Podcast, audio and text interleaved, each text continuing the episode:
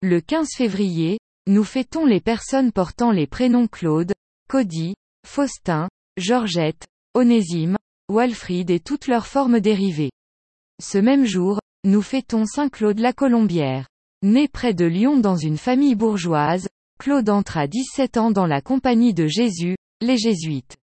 Dès sa profession solennelle en 1674, il est affecté au petit collège de Parelmonial où il devient le confesseur du couvent de la Visitation.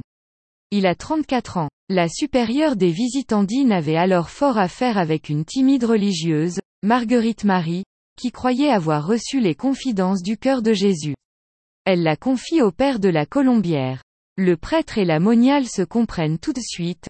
Je t'enverrai mon fidèle serviteur et parfait ami, avait dit Jésus à Marguerite Marie. C'est ainsi que le jeune jésuite devient l'instrument par lequel le Christ va diffuser dans l'Église le culte de son cœur transpercé, révélé à Sainte Marguerite Marie. Nommé en 1675 prédicateur de la duchesse d'York, il passe deux ans en Angleterre d'où il est banni à cause de calomnie. Accablé par la tuberculose, il retourne à Parelmonial. Marguerite Marie l'a prévenu. Notre Seigneur m'a dit qu'il voulait le sacrifice de votre vie en ce pays. C'est là qu'il meurt à 41 ans.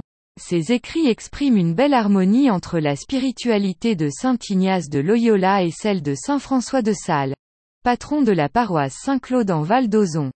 À Parelmonial en Bourgogne, l'an 1682, Saint-Claude la Colombière, prêtre de la Compagnie de Jésus, homme entièrement donné à la prière, qui dirigea bien des fidèles à l'amour de Dieu par ses conseils sûrs et droits.